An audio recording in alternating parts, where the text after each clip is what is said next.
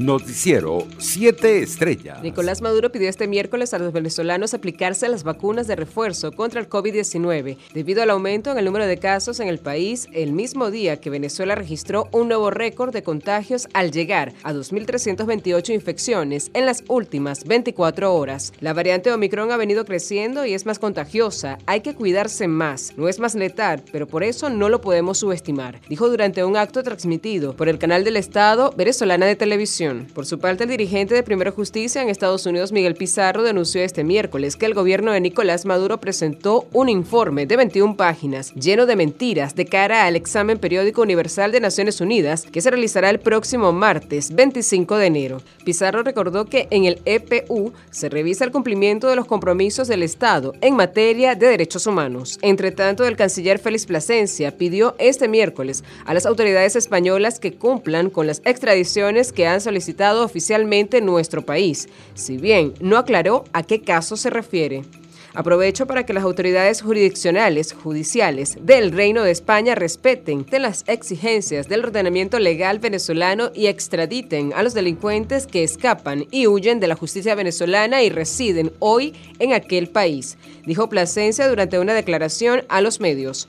Por su parte, el Comité Internacional de Rescate advirtió este miércoles en la presentación de su informe 2022 Emerging West que la crisis que se vive actualmente en Venezuela, Haití y Honduras puede acabar creando un impacto regional a lo largo de 2022 si no son resueltas. Según la vicepresidenta regional del Comité para América Latina, Megan López, las emergencias han ido agravándose y subrayó que si la comunidad internacional no las atiende, sin duda marcarán a la región este año.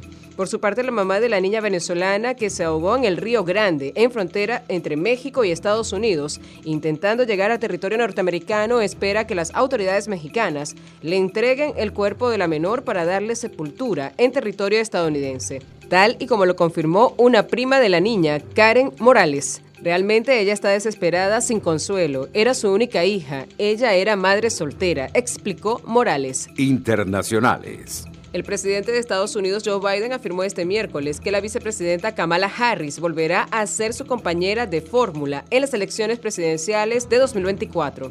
Así lo aseguró el mandatario norteamericano durante una rueda de prensa que dio con motivo de su primer año en la Casa Blanca, que se cumple el jueves. En Brasil, las autoridades de Sao Paulo, la ciudad más poblada del gigante suramericano, anunciaron este miércoles nuevas medidas para evitar una mayor propagación del COVID-19 con vistas al carnaval. Brasil registró este miércoles un récord de 204.854 infecciones por primera vez, por encima de los 200.000, según datos oficiales con 338 fallecidos, muy lejos aún del récord de 4.249 muertos anotados el 9 de abril de 2021. Por su parte, Francia volvió a registrar hoy más de 400.000 casos diarios de COVID por segundo día consecutivo, después de que las autoridades sanitarias notificaron 436.167 nuevos contagios. El país había superado el martes 464.789 contagios, pero esa cifra reflejaba parcialmente los positivos no contabilizados durante el pasado fin de semana. Economía.